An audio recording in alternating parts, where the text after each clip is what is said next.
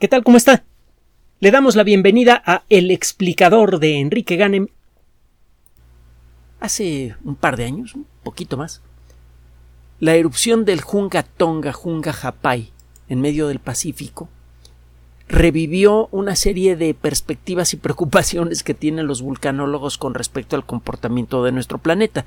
La Tierra es un, un, un lugar eh, en muchos sentidos sorprendente. Desde el punto de vista geológico, tiene 4.586 millones de años y sigue prácticamente fundida.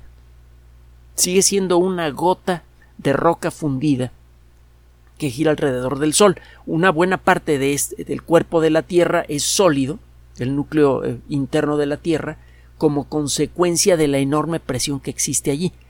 Pero el hecho es que la temperatura de nuestro planeta, unos pocos kilómetros y muy poquitos por abajo de la superficie, es de cuando menos mil grados centígrados. La roca fundida, el magma que sale de volcanes que arrojan roca basáltica, roca que al endurecerse es oscura. Esta roca viene del manto de la Tierra, de la parte superior de la Tierra que todavía está súper caliente. Esta lava tiene una temperatura de mil, mil cien, mil doscientos grados centígrados. Mientras más abajo viaja usted, mientras más cerca del centro de la Tierra eh, explora, aunque sea de forma intelectual, encuentra usted temperaturas mayores. En el centro mismo de nuestro planeta parece que hay una temperatura quizá similar a la de la superficie del Sol, por allá de los 5.000, 5.500 grados centígrados. Hay otros que dicen que no, que nada más 4.400 o 4.500, que no exageremos.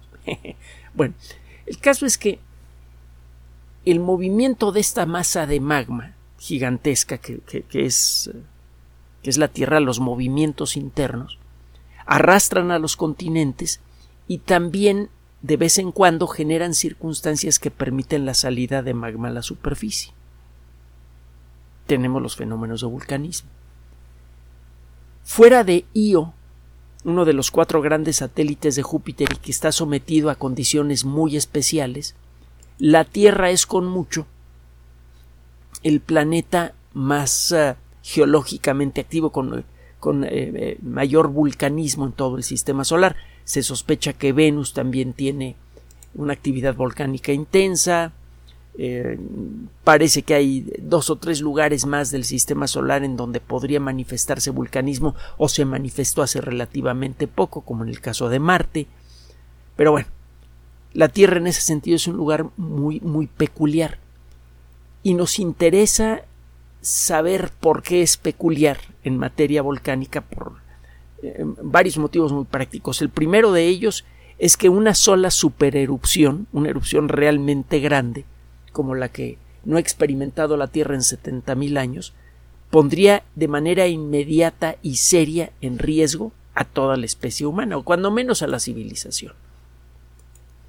Entonces necesitamos entender qué onda con los volcanes, no vaya a ser que nos den un sustito por ahí. Por otro lado, es cada vez más claro que la existencia de vida, la existencia continua de vida en la Tierra, le debe mucho a los volcanes. A lo largo de la historia de la vida, los volcanes, por un lado, han fertilizado los terrenos circundantes, las rocas volcánicas están cargadas con minerales que poco a poco van siendo absorbidos por los seres vivos y eventualmente por un camino o por otro van a parar al mar. De no existir el vulcanismo, no existirían fuentes de minerales frescos que sirven de base para la vida vegetal que a su vez sirve de base para la vida animal. Además, de la boca de los volcanes emanan gases, incluyendo vapor de agua, que son fundamentales para restablecer eh, eh, la atmósfera de la Tierra, que continuamente se está perdiendo día a día por la acción del Sol. Lo hemos comentado en muchas ocasiones. La luz del Sol, la luz ultravioleta del Sol destruye moléculas de agua a gran altura, el hidrógeno se pierde y el oxígeno forma ozono.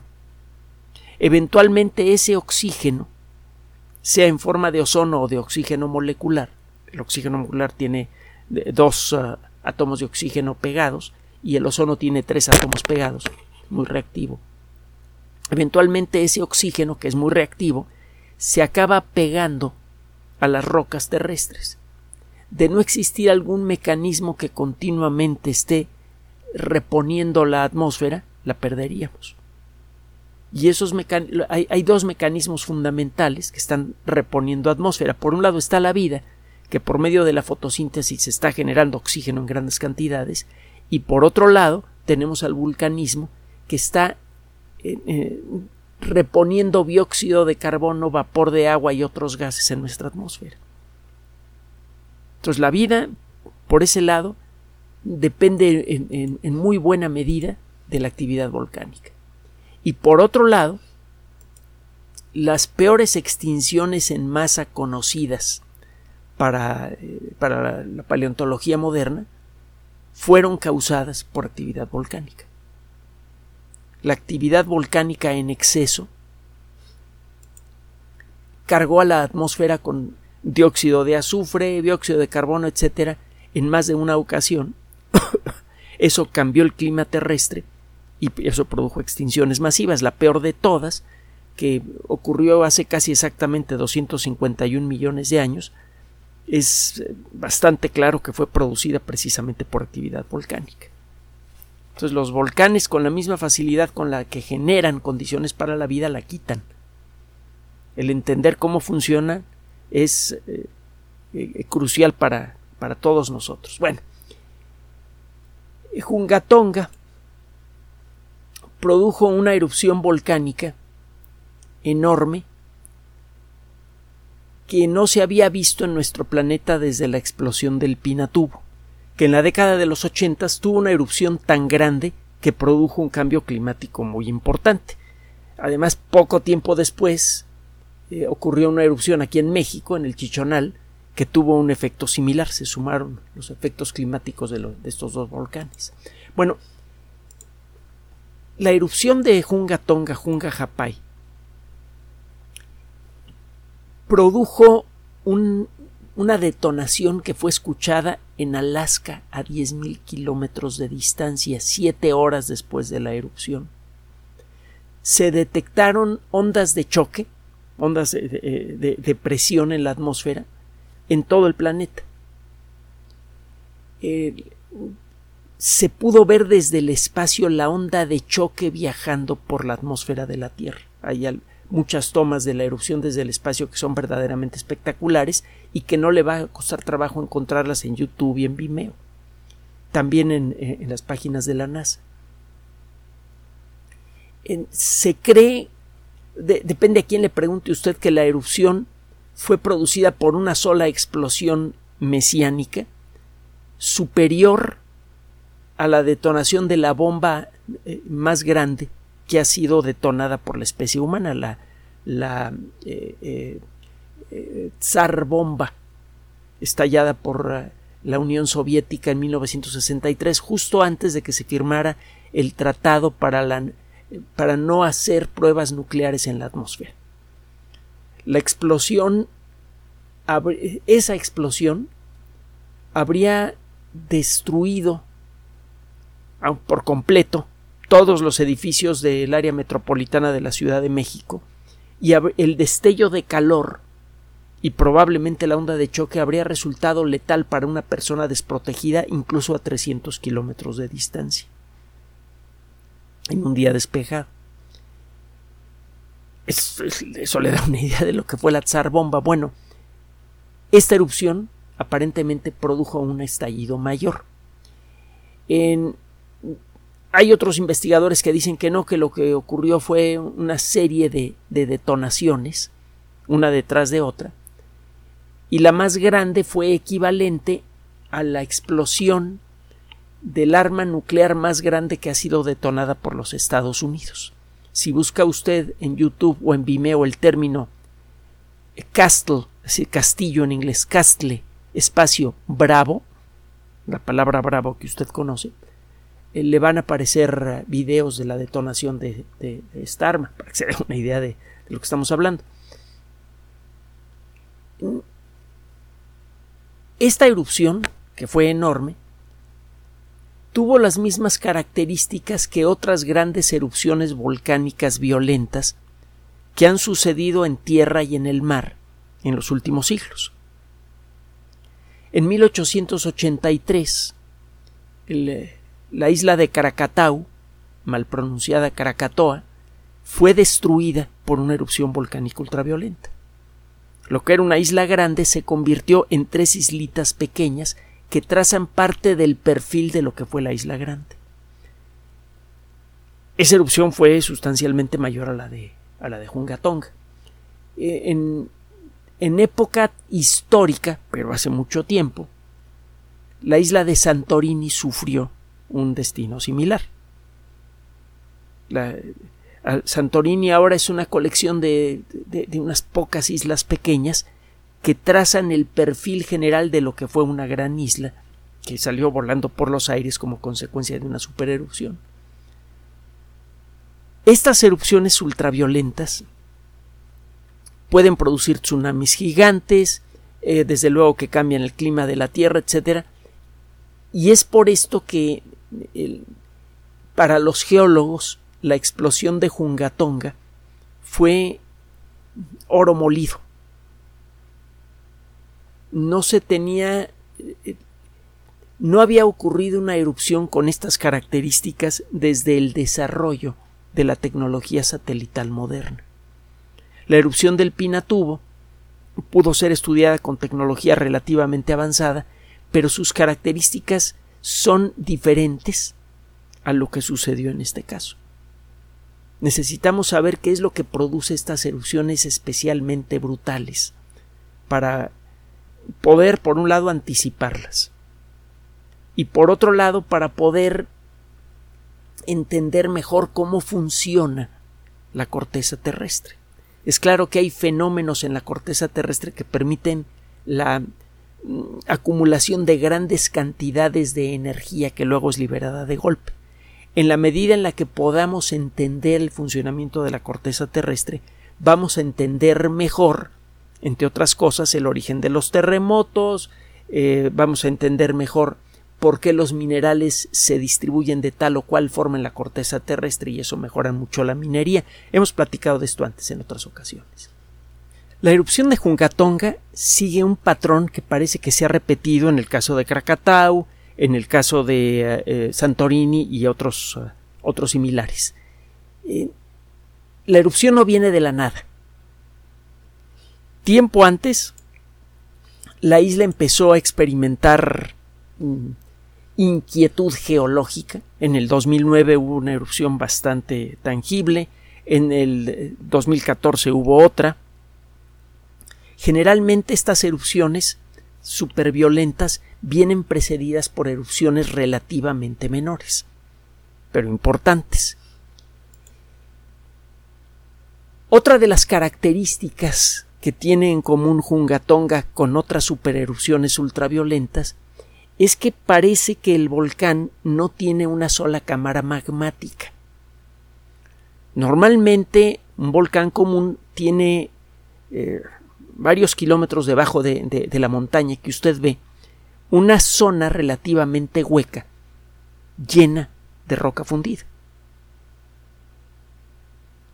Esta roca fundida eh, tiene una gran cantidad de gas disuelto, este gas puede empezar a soltarse, esto puede producir eh, presión importante en el interior de la cámara, si hay una salida viable para, para el magma, pues empieza a salir por la boca del volcán y si se llega a tapar ese conducto, entonces se puede acumular presión y eso puede producir un reventón importante. Una de las eh, uno de los hechos más sorprendentes eh, de, de, los volcanes es que si usted los estudia de la manera apropiada, puede ver cómo la superficie de la Tierra se va hinchando debajo de un volcán antes de una erupción importante. Nos hemos acostumbrado a pensar que la Tierra no cambia, que la superficie de la Tierra es eh, constante, que la corteza terrestre es demasiado dura como para que se deforme. La realidad, lo hemos comentado en muchas ocasiones, es que vivimos sobre un mar de roca fundida caminando sobre unas planchas de roca flexibles que continuamente están cambiando de forma. Cuando la luna pasa encima de nuestras cabezas, por ejemplo, todo el continente se levanta como 30 centímetros. Ni usted ni yo nos damos cuenta, pero, pero se levanta todo México como consecuencia del jalón gravitatorio de la Luna y como consecuencia también de la flexibilidad de la corteza terrestre. Bueno, debajo de un volcán grande se empiezan a formar mm, chichones que en un momento dado pueden llegar a, a, tener muchos metros de altura. Solo que como el proceso es muy gradual e involucra una zona muy grande, normalmente no nos damos cuenta. Uno de los primeros volcanes que pudo ser estudiado al detalle, cuya forma pudo ser estudiada al detalle poco antes de una gran erupción, fue el Santa Elena, en la década de los ochentas también gracias a la tecnología disponible en la época, que ya era bastante sofisticada, fue posible detectar un pequeño chipote en, en, una de las laderas de la montaña que empezó a crecer hasta tener más de 90 metros de altura. Aparentemente una masa grande de magma estaba abriéndose poco a poco camino hasta la superficie y estaba empujando a la roca que tenía encima y eso produjo esta deformación. Bueno, el estudio de Jungatonga sugiere los estudios que comenzaron eh, eh, como consecuencia de las primeras erupciones que sucedieron en, este siglo, eh, sugiere que hay más de una cámara magmática.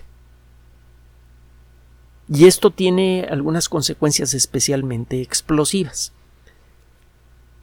Hay evidencia que sugiere que Krakatau tenía dos cámaras magmáticas cuando menos, o tiene, porque el volcán sigue activo, de hecho sufrió una, erupción muy, muy violenta en el 2018. Ya se había formado una montaña de, ya iba para el medio kilómetro de altura, y fue prácticamente aniquilada por una explosión bastante, bastante sustancial, aunque mucho más chiquita que la que experimentó la isla en 1883. Bueno, el caso es que cuando tiene usted magma, dos, dos cámaras de magma y se llega a llenar cada una de esas cámaras con una forma diferente de magma, las cosas se ponen feas. El término magma es genérico, se refiere a roca fundida. Ahora, si usted toma un poco de roca fundida del, del corazón del Popocatépetl, lo saca y deja que se enfríe, o mejor, más fácil, se espera usted a una erupción del Popo y toma una roca que acaba de salir de su interior. Verá que esta roca al enfriarse es de color claro.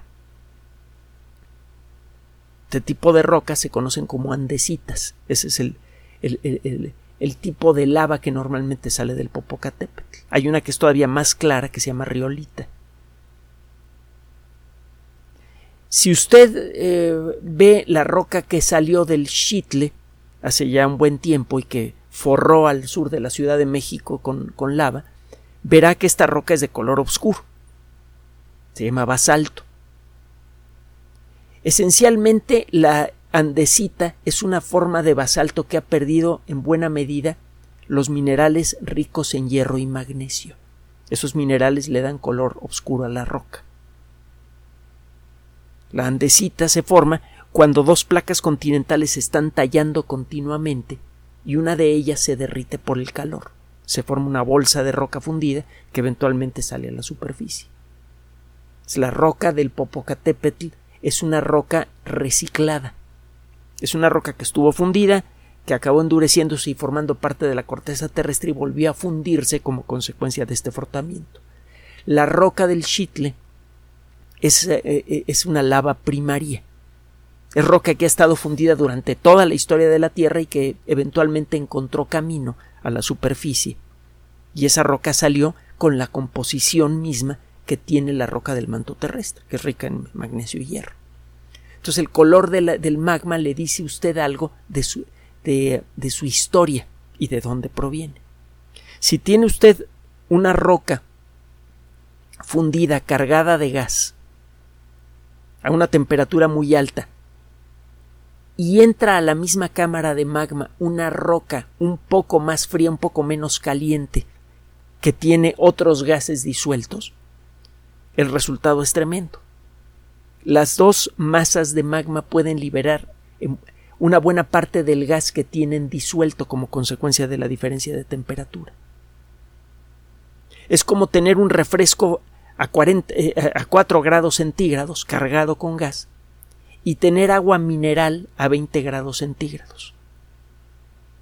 Al mezclar ambos, cambia la temperatura de ambos líquidos y ambos líquidos liberan de golpe una buena parte del gas que tienen acumulado. Este gas genera una presión muy importante. Hay evidencia de que Krakatau tenía dos cámaras magmáticas o una sola cámara que fue contaminada con lava que venía de una de, una fuente diferente a la, a la lava normal de Krakatau, porque se han encontrado masas de roca que de un lado son oscuras y del otro lado son claras. Son dos tipos de magma diferente que se mezclaron al momento de la explosión. Lo mismo quizá podría estar pasando en Jungatonga. Y gracias a un trabajo realmente sorprendente, muy interesante, publicado por un grupo internacional que involucra a investigadores neozelandeses, a investigadores estadounidenses, principalmente, aunque hay investigadores de otras partes del mundo, gracias al, trabajo de, todos estos eh, investigadores, ha sido posible mm, detectar las características de eh, las cámaras magmáticas de Jungatonga. Normalmente, si usted quiere estudiar las características de un volcán, hace usted un mapa tridimensional y luego hace otro un poco tiempo después y otro un poco tiempo después y va viendo cómo se va deformando la estructura alrededor del volcán y el volcán mismo, el edificio volcánico, según se va cargando de magma una de las cámaras. Si una cámara magmática se comienza a cargar, el volcán entero se hincha. Y es, es, curioso, pero se puede detectar mejor esta hinchazón desde el espacio que estando parado encima del volcán. Desde el espacio usted puede enviar. Bueno, me estoy adelantando, ahorita le voy a decir. Eh, usted puede detectar entonces la presencia de, una cámara magmática viendo eh, la, hinchazón debajo de un volcán. Si usted detecta dos zonas diferentes, eso significa que hay dos cámaras magmáticas. El hacer un estudio así en, ah, en un volcán terrestre, en un volcán continental, tiene su chiste, pero se puede hacer con facilidad. Con tecnología de los 70 o de los 80 del siglo pasado, con aviones, con cámaras muy, de alta calidad, y con técnicas eh, fotográficas que permiten hacer reconstrucciones tridimensionales detalladas, con un estereoscopio. Usted puede entonces hacer mapas de cómo se va deformando el terreno según se va cargando la cámara de magma de un volcán. Hacerlo en un volcán subacuático es muy difícil. Entonces los investigadores que hicieron este trabajo, que fue publicado en la revista Science Advances, de la que hemos hablado mucho, el trabajo lo puede descargar, por cierto. Lo que hicieron, ahora sí, fue utilizar satélite. Tiene usted un satélite que envía pulsos de, de, de radar, es decir, pulsos de radio eh, muy intensos y de muy corta duración. Los radares modernos le permiten a usted controlar todas las características de la onda de radio que está usted enviando a la Tierra. Recuerde que el, eh, radio, la radio, al, igual que las microondas, la luz infrarroja, la luz visible, etcétera, todo está hecho de olitas. ¿De qué? Otro día platicamos. El hecho es que usted puede controlar las características de las olitas de radio que está enviando hacia el suelo si esas olitas de radio, que son muy regulares, golpean sobre una superficie plana, al rebotar va a recibir usted un rebote de ondas de radio cuyas olitas no han sido alteradas. Si usted envía una frente de, de una burbuja de ondas de radio y una parte de esa burbuja choca contra una superficie irregular, por ejemplo contra las laderas de una montaña, usted va a recibir primero las ondas de radio que pegaron contra la cima de la montaña y luego las que pegaron contra la parte de abajo. Si usted controla con mucho cuidado las características de las olitas de radio que está usted enviando a la Tierra, puede detectar este fenómeno incluso en irregularidades muy pequeñas. Si tiene usted una pequeña irregularidad en el terreno, una parte está un poquito más hundida que otra, por unos pocos centímetros, las ondas de radio que pegan contra la parte alta de ese terreno le llegan a usted primero y le llegan después las olitas que pegaron contra este, esta pequeña irregularidad de pocos centímetros de profundidad. Con un detector de radar ultra preciso, usted puede ver texturas con una precisión incluso de milímetros desde el espacio. Puede hacer un mapa topográfico con precisión milimétrica desde el espacio. Tiene su chiste porque hay que utilizar una técnica de la que hemos hablado en otras ocasiones, la interferometría, pero el caso es que existen satélites desde hace tiempo que permiten hacer esto con bastante precisión. Bueno, estas ondas de radar no pueden penetrar el agua. No puede usted utilizar esta técnica ultra precisa para hacer un mapa del fondo del mar y ver si puede detectar cambios en la forma de jungatonga producidos por eh, el, vaciado o llenado de las cámaras de magma. Pero sí sucede lo siguiente. A lo, eh, a lo largo de los años se han desarrollado técnicas que permiten detectar cuando un submarino está navegando a relativamente poca profundidad en una cierta zona. Cuando un submarino está navegando así a poca profundidad, se forma una especie de pequeña montaña de agua en la superficie del mar. El agua desplazada por el submarino se va en, eh, parte hacia arriba y eso hace que se forme una olita en la superficie del mar que sigue al, eh, que submarino a donde va. Mientras el submarino se mueva, va a ser posible detectar esta olita. El detectarla es muy difícil porque es una olita muy suave y muy extendida. Es invisible a simple vista.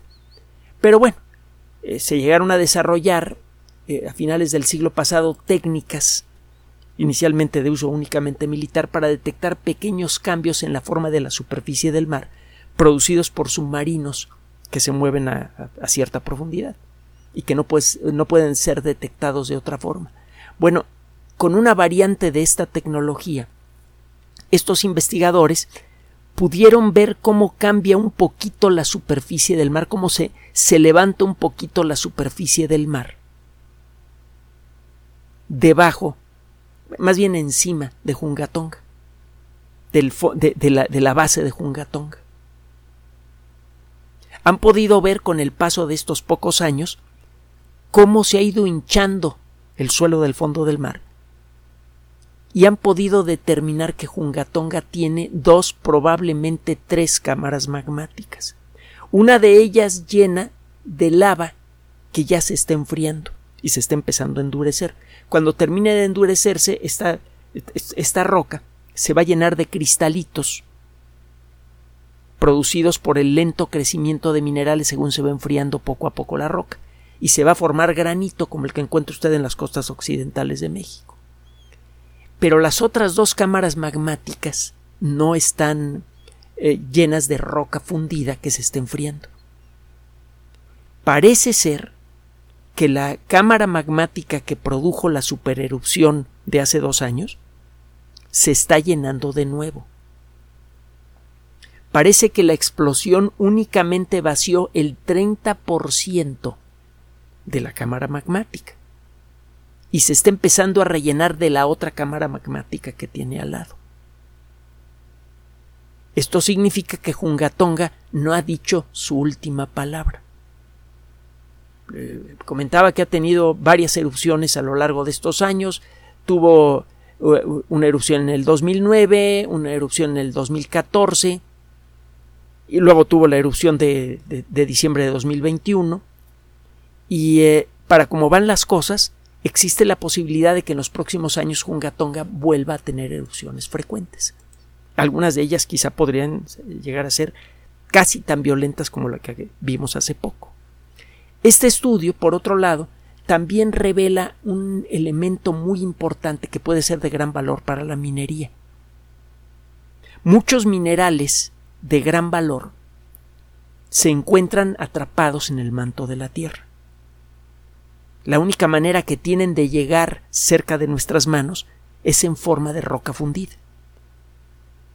Si llegamos a determinar qué características tienen, eh, si llegamos a determinar los mecanismos que forman las cámaras magmáticas de los volcanes, podríamos llegar a entender por qué algunos volcanes tienen una sola cámara magmática y otros tienen varias. Los volcanes extintos que tienen varias cámaras magmáticas pueden ser muy interesantes para la minería, porque tiene usted varias bolsas enormes de varios kilómetros de diámetro, llenos de lo que fue roca fundida, cargada con minerales interesantes que vienen del manto. Así que este trabajo, entre otras cosas, podría servir para generar nuevos mapas de interés para la industria minera de todos los países del mundo. Poco a poco, y gracias al entendimiento del pulso de la Tierra, estamos empezando a explorar algunos de los fenómenos más cruciales para la vida. Como le decía al principio de esta cápsula, a lo largo de la historia, el vulcanismo ha construido y destruido ecosistemas enteros. Es gracias a los volcanes que tenemos todavía una atmósfera viable en la Tierra y también es los volcanes han sido responsables de algunos de los peores eventos en la historia de la vida. De su entendimiento dependerá nuestro futuro. Gracias por su atención. Por sugerencia suya tenemos abierto un espacio en Patreon, el explicador Enrique Ganem, y en PayPal, el por los que gracias a su apoyo sostenemos este espacio. Puede usted descargar gratuitamente estos audios en formato MP3 en Spotify y en iTunes como El Explicador sitio oficial y en SoundCloud como El Explicador. Recuerde nuestras redes sociales de siempre, Twitter Enrique-Ganem y en Facebook Enrique Ganem sitio oficial, El Explicador y los grupos que usted ya conoce. Gracias.